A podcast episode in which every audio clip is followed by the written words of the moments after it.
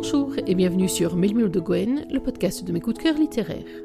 Dans chaque émission, je vous propose de faire le point sur mes dernières lectures, sur les auteurs que j'aime, sur les thèmes qui me tiennent à cœur et aussi parfois sur ma propre actualité littéraire, bref, sur tout ce qui compose ma passion pour la lecture et pour l'écriture. L'émission d'aujourd'hui est un peu particulière, c'est d'abord un retour pour ma part, vous avez peut-être remarqué que ça fait presque un mois et demi que je suis restée silencieuse, non rassurez-vous, silencieuse uniquement sur le podcast, sinon ça voudrait dire que je suis malade.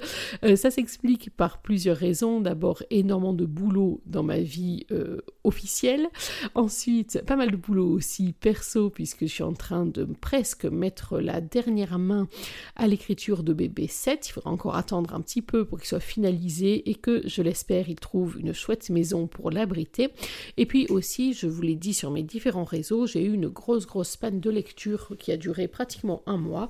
Heureusement, ça se débloque et ça se débloque entre autres grâce au roman dont je vais vous parler aujourd'hui. Il s'agit du troisième tome de Tainted Hearts de Jane Guerrieri qui est sorti au mois de novembre 2021 aux éditions Plume du Web, bien sûr, et qui est d'ores et déjà disponible en version numérique et en version brochée, et même si je ne dis pas de bêtises, en coffret sur le site des plumes du web. Tainted Hearts, qu'est-ce que c'est? Alors, bien entendu, si vous suivez Mail de Gwen et le site et le podcast, vous savez que c'est la deuxième trilogie que je découvre de Jane Guerrieri. Celle-ci est consacrée au monde de la musique et de la danse, donc c'est une trilogie extrêmement artistique qui met euh, aux prises Ali Owens d'un côté et de l'autre côté Chester Hanson. Elle est danseuse, elle est élève à la Juilliard School de New York. Elle se destine à être danseuse étoile à l'Opéra de Paris, rien que ça. Lui, il est le chanteur charismatique d'un groupe de rock en pleine expansion, les Chainless. Il est aussi une tête brûlée, il est aussi un cœur en miettes, il est aussi un personnage à la fois détestable et en même temps extrêmement attachant. Alors je vous l'ai dit, c'est le podcast consacré au troisième et dernier volet Sniff de Tainted Hearts, ce qui signifie que si vous n'avez pas encore lu le volume 1 ni le volume 2, ce qui à mon sens est une lourde erreur, mais enfin ça n'engage que moi, alors il n'est peut-être pas tout à fait conseillé d'écouter ce podcast parce que ça va beaucoup spoiler.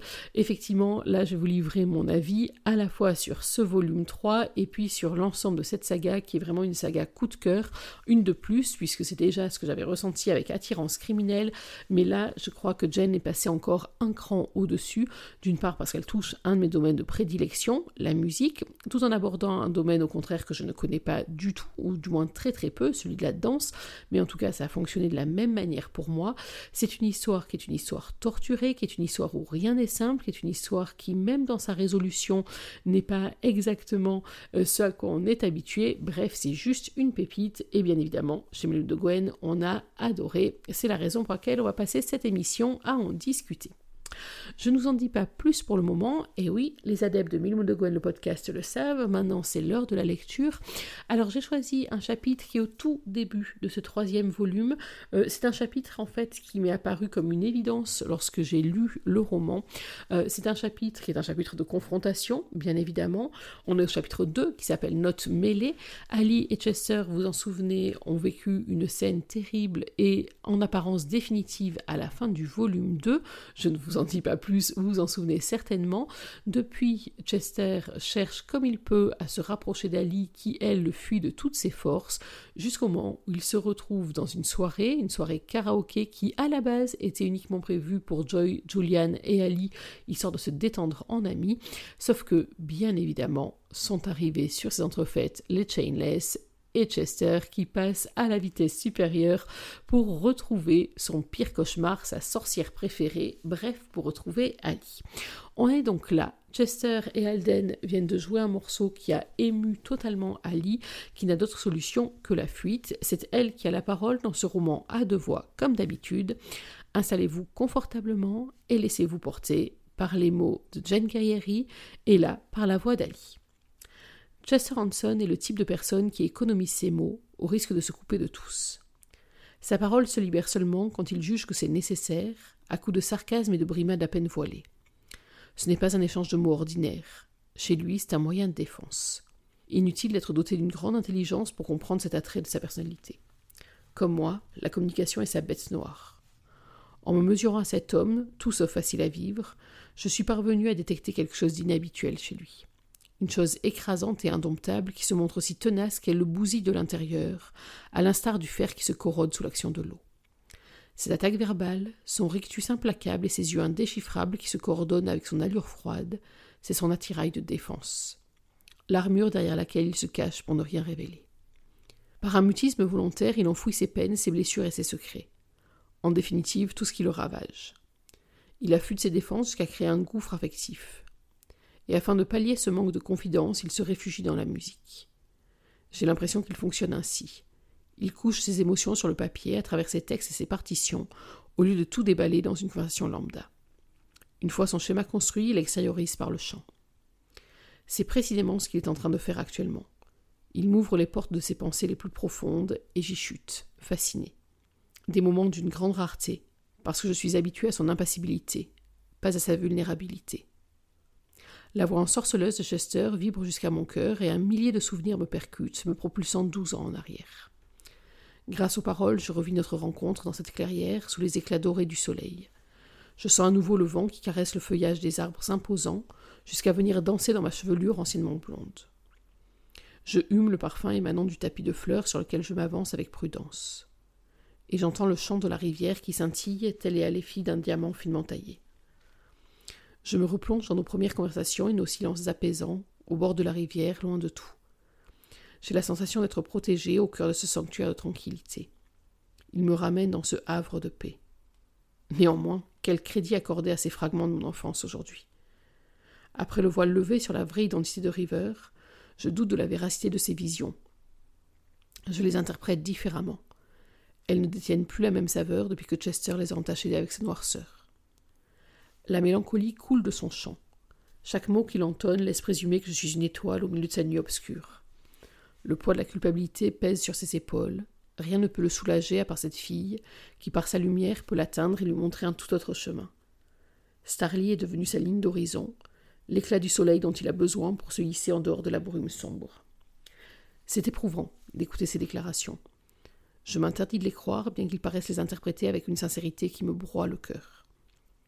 Les notes de guitare s'emballent soudain, et Alden soutient, à l'aide de sa voix aux tonalités plus douces, le chant de Chester. Le refrain gagne en ampleur, les rockers se démènent et je ne peux difficilement plus me libérer de l'attrait qu'exerce la musique sur mon âme. La chair de poule recouvre ma peau, les frissons se diffusent comme des fusées de détresse le long de mes membres, en suivant la même cadence que mon pouls qui s'affole. Le son des guitares s'atténue en même temps que les voix. Les hommes concluent leur prestation par quelques notes plus légères, jusqu'au silence complet. Chacun reste à sa place. On guette ma réaction et je m'arme de volonté pour ne pas défaillir sous le regard appuyé de Chester. C'est une belle musique, réplique Joy d'un ton incertain. La petite diversion de mon ami ne m'aide pas à redescendre sur terre. Le chanteur s'accoude à son instrument, sans daigner briser notre contact visuel, à l'affût d'un geste ou d'un mot de ma part. Une petite reprise acoustique de ce rêve bleu, maintenant, riposte à son tour Yann pour détendre l'atmosphère. Alden se débarrasse de sa gratte et saisit la balle au bon. D'abord, je dois vous mettre la branlée au karaoké. J'ai pas eu mon instant de gloire. Tout doux, Blondie, tu te sens pousser des ailes parce que ce matin tu t'es décoloré la crinière avec de l'eau oxygénée pour enlever les racines À défaut d'avoir l'apparence de Sangoku, quand il se transforme en Super Saiyan, tu as zéro super pouvoir pour nous contrer. Alors je vais être clément, tu peux encore te replier, l'ami, attaque le batteur. C'est vraiment le type qui serait capable de se prostituer pour obtenir une collaboration avec Louis Swansea qui me profère des menaces Alden quitte sa banquette d'un geste souple et élégant, puis feuillette le livret dans lequel sont répertoriées toutes les chansons disponibles, imperturbable à la mine déconfite du plus âgé des frères Miller. Joy glisse ses doigts sur la nuque de Yann, et ce dernier recentre toute son attention sur elle. Leurs yeux s'accrochent, et j'ignore les pensées qui les traversent à ce moment précis, mais leur connexion se propage à travers toute la salle. Le batteur ajuste sa casquette et humecte ses lèvres. Joy, elle, respire plus vite. Leurs bouches s'attirent comme des aimants et l'instant crucial arrive.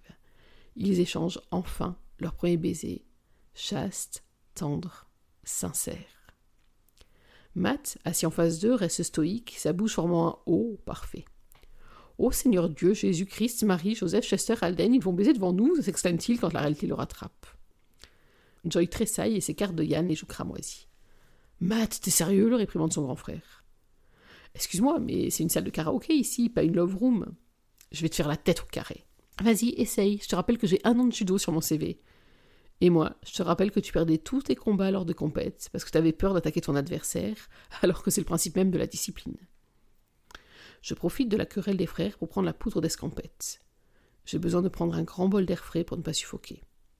Je vais me chercher à boire des balais en signe d'excuse à l'assemblée.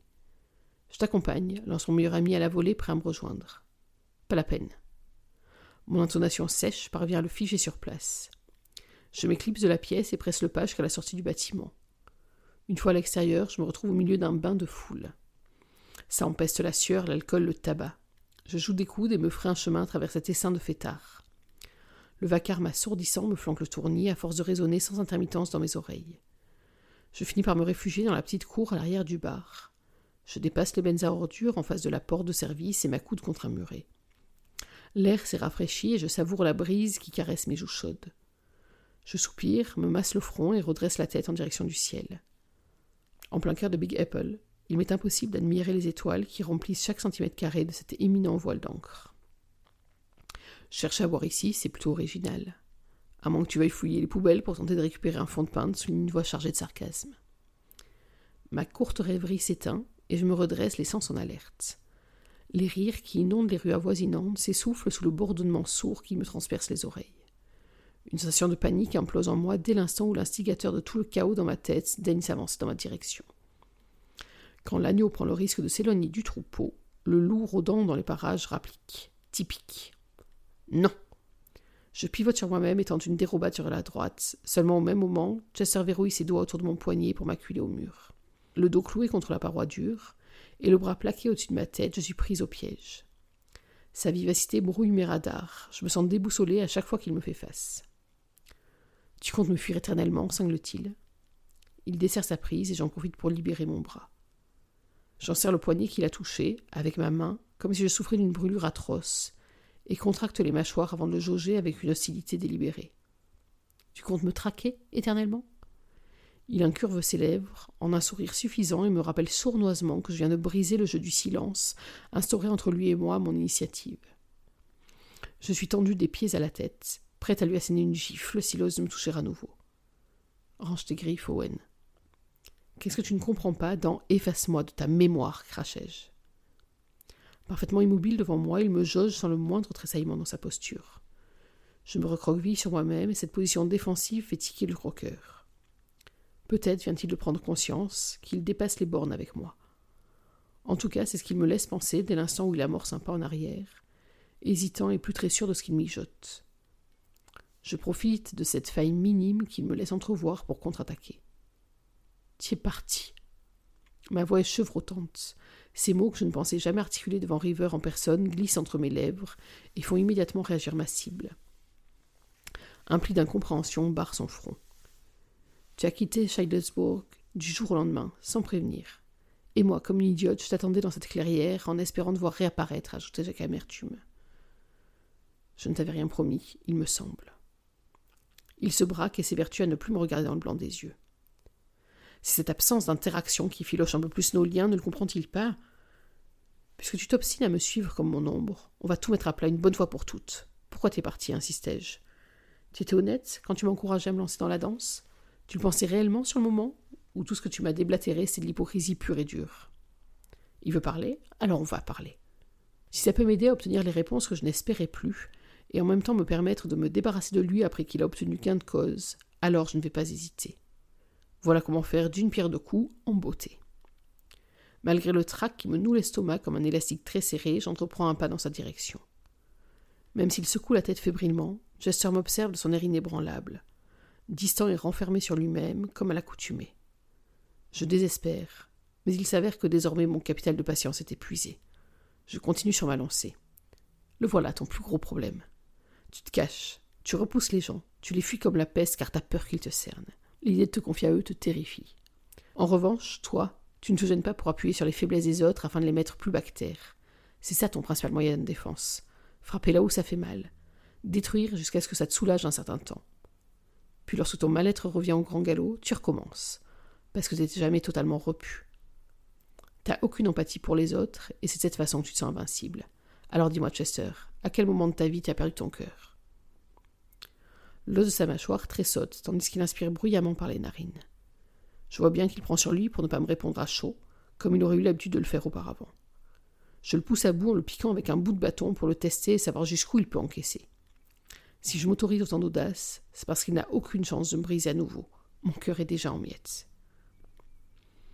La question serait plutôt de savoir quand est-ce que je l'ai retrouvé, contre-t-il calmement, malgré son regard dur. De marbre, je redresse le menton pour mieux soutenir notre contact visuel et me donner plus de contenance. Aucun de nous deux ne compte baisser les armes. Nous nous redoutons parce que lui et moi cherchons à tout prix à percer l'autre à jour. Qu'est-ce que je dois comprendre? T'as déclenché un truc en moi que je n'arrive pas à définir, m'avoue-t-il. Le cœur au bord des lèvres, face à cette myriade d'émotions qui remontent en moi, j'étouffe le choc de mieux que je peux. Il ne me repousse pas. Pas encore. Il parle. Difficilement, mais il parle. Un truc en toi que tu n'arrives pas à définir ou que tu ne veux pas définir. Il serre les dents. Ça ne nous plaît pas que je lui tienne tête, et il a désormais beaucoup de mal à faire preuve de patience. Les barrières commencent à être franchies, alors il hausse le ton et avale l'espace entre nous d'un dernier pas. Qu'est-ce que tu cherches à faire, Owen? Entendre des confessions? Une déclaration? Ou tu veux plutôt m'obliger à te crier à la gueule que j'ai besoin de toi? Son souffle s'abat sur mon visage. Je manque de lâcher un rire nerveux, mais me reprends in extremis, afin de ne pas parasiter cet échange déjà bien houleux. T'as besoin de moi? Vraiment? Tu n'as donc pas réussi à te trouver un nouveau souffre-douleur? Je suis sûr que tu as une longue liste d'attentes avec toute ta fanbase. Tu ne comprends rien. Alors explique-moi. Tu es en train de me rendre mentalement instable. Nos bustes se frôlent. On est tous les deux à cran et hors d'haleine. Je conserve une mine endurcie et me rapproche un peu plus de son visage. Nos yeux s'accrochent. Les miens envoient des éclairs et les siens brûlent comme des charbons ardents. Cette tension inexplicable, qui apparaît dès lors que notre proximité s'intensifie, nous entoure comme un cercle de feu redoutable. À quoi bon forcer les choses? On sait tous les deux où ça va nous mener. Tu l'avais déjà bien prédit à Los Angeles. Toi et moi, on finira toujours par se faire du mal. Trop de méfiance, trop de peur. Dès le début, nous sommes partis sur de mauvaises bases, et c'est quasi impossible de se réorienter sur la bonne route sans risquer un nouveau hors-piste. Lorsque tu es venu chez moi, lorsque je t'ai laissé me toucher, je t'ai accordé toute ma confiance. Je pensais que tu avais changé, je pensais que tu étais prêt à t'ouvrir un peu plus, mais je réalise que tu es resté bloqué dans tes idées noires, agressif et cruel. Mais après que tu as découvert, euh, j'inspire un grand coup et poursuis calmement en dépit de ces milliers d'aiguilles qui me transpercent la gorge. Mon viol. Tu m'as balancé à la figure des paroles que je ne cautionne pas. Tu m'as fait du chantage en menaçant de virer Julian du New York Times. Malgré ta longue liste d'abominations, je t'ai laissé une chance. Qu'est-ce que je peux faire de plus, à part me recevoir un nouveau coup de poignard dans le dos? J'y arrive plus. Alors donne-moi une bonne raison qui me ferait revenir vers toi. Une seule. Moi, j'en vois aucune. Le dégoût et la déception qui coulent de mes mots font immédiatement tiquer Chester. Il recule, comme si je l'avais poussé, lèvres tremblotantes et les prunelles brillantes d'une angoisse qui m'est étrangère. Il ouvre la bouche pour me répondre, mais se ravise aussitôt lorsque son regard dévie sur un point au-dessus de mon épaule. Et voilà, on va arrêter là cette lecture. Alors elle est un peu longue, mais en soi, je vous promets que je me maîtrise, parce que sinon je vous lirai au moins tout le chapitre, voire encore plus. J'aime énormément cette scène parce qu'elle est très intense, parce qu'elle débloque beaucoup d'éléments aussi, parce qu'elle est aussi à l'image de l'ensemble de ce troisième volume, où les rôles sont un petit peu inversés, à savoir que Chester, qui jusque-là avait toujours paru en position de force, qui avait toujours paru être celui qui menait la danse, ne serait-ce que par le chantage dont euh, Ali parle dans les dernières lignes, Chester d'un seul coup est totalement perdu et comme Ali l'analyse très finement dans ce chapitre, il n'a pas les armes pour faire face à tous ces éléments qui le bouleversent les raisons pour lesquelles j'ai aimé ce troisième volume et plus largement cette série. Commençons déjà par ce troisième volume. J'ai beaucoup aimé justement cette espèce de jeu du chat et de la souris. Si vous vous souvenez, dès la fin du deuxième volume, on a compris que Chester va vouloir absolument récupérer Ali et que pour ça il va devoir sacrément galérer parce que la Miss n'est pas décidée du tout à se laisser piétiner à nouveau et ce volume c'est vraiment le volume de la euh, reconquête ou de la conquête même plutôt d'une conquête amoureuse qui ne va pas aller euh, sans heurts, bien au contraire, mais qui va évoluer aussi à partir du moment où d'une part Ali va savoir exactement ce qu'elle veut et où d'autre part elle va euh, détenir les codes en fait pour comprendre Chester et donc pour savoir comment relativiser, comment faire face, comment le pousser dans ses retranchements. Donc c'est vraiment un volume qui est très très équilibré mais dans un autre sens cette fois-ci, un volume où Ali prend le pouvoir de plein de manières différentes et j'ai trouvé que rien que pour ça c'était absolument magnifique. J'ai beaucoup aimé aussi justement la manière dont Chester va être obligé de se livrer, de sortir de sa zone de confort et entre autres un week-end à Chandlersburg qui est juste génial. Euh, il va être obligé de passer en mode caméléon, il va être obligé de faire beaucoup d'efforts, de faire des choses qu'il n'imaginait pas un instant devoir accomplir euh, parce qu'il a enfin trouvé son sens des priorités, cet équilibre instable dont il parle dans l'extrait que je vous ai lu. Et donc on va avoir un Chester qui est beaucoup plus touchant encore. Il était touchant dans les volumes 1 et 2, mais était touchant en mode connard quand même. Alors que là, euh, on va vraiment voir ses failles, on va avoir des moments où il va se livrer, des moments extrêmement intenses qui moi m'ont vraiment bouleversé. Et on va avoir ce personnage qui d'un coup va prendre un, virage. Alors attention, on ne rêve pas d'un Chester en mode guimauve, déclaration enflammée, tout doux, tout mielleux, etc. Non, ça reste Chester. Et le mode de fonctionnement de Chester et Dali, d'ailleurs, il est génial parce qu'il reste ce fonctionnement où il s'asticote, où il se cherche, où il se stimule, où il se défie en permanence. N'est pas du tout sur une romance qui va finir apaisée, en mode guimauve, ils se marièrent et ont beaucoup d'enfants, etc. Quoique remarquez, on n'en sait rien. Mais euh, ceci dit, on va rester dans ce mode de fonctionnement un peu chien et chat, sauf qu'il va être marqué dans ce troisième volume par d'une part beaucoup plus de respect, beaucoup plus d'amour aussi, beaucoup plus de passion. Enfin, la passion était déjà présente, mais en tout cas là, une passion qui va dans le bon sens. J'ai aussi beaucoup aimé ce volume parce qu'il va permettre de mettre des mots et des explications sur tout ce qui manquait, sur toutes les zones d'ombre qui manquaient à l'un et à l'autre, notamment à Chester qui vraiment tire beaucoup profit de ce chapitre qui va euh, permettre d'aller fouiller au plus profond de son cerveau et de son cœur et de son âme aussi, et d'aller voir tout ce qui le torture à ce point-là, tout ce qu'il se reproche, toutes les raisons pour lesquelles il estime qu'il n'est pas apte à être aimé, pas digne d'être aimé, et c'est très joli là-dessus aussi. J'ai également beaucoup aimé ce volume, et plus largement toute cette trilogie, par rapport au message fort qu'elle envoie, et entre autres une scène qui m'a euh, là encore totalement chamboulée, qui se passe avec Carla. Alors Carla, si vous vous souvenez, c'est la fille du producteur des Chainless. Elle veut absolument devenir danseuse. Ali la prend sous son aile. Au démarrage, ça se passe très bien. Et puis euh, Carla va avoir là aussi un virage à 180 degrés. Et on va avoir comme ça tout ce moment de révélation qui va vraiment donner lieu là encore à une scène de confession extrêmement importante, extrêmement grave. Et j'ai beaucoup aimé ce roman qui aborde des thèmes très lourds. Le thème du viol, on l'a vu dans l'extrait que je vous ai lu, euh, le thème de la reconstruction après un viol, le thème de la parole des victimes aussi, et puis également un autre thème euh, dont on a pris conscience dès le premier volume, qui est le thème du harcèlement. Euh, et alors c'est très très paradoxal parce que finalement Chester, qui connaît de très près le harcèlement du côté victime, va venir vérifier aussi un certain nombre de statistiques qui disent que les harceleurs sont souvent également d'anciens harcelés, mais quoi qu'il en soit, on a ce message extrêmement fort qui passe il passe d'autant plus fortement qu'on va le voir dans les yeux des fans.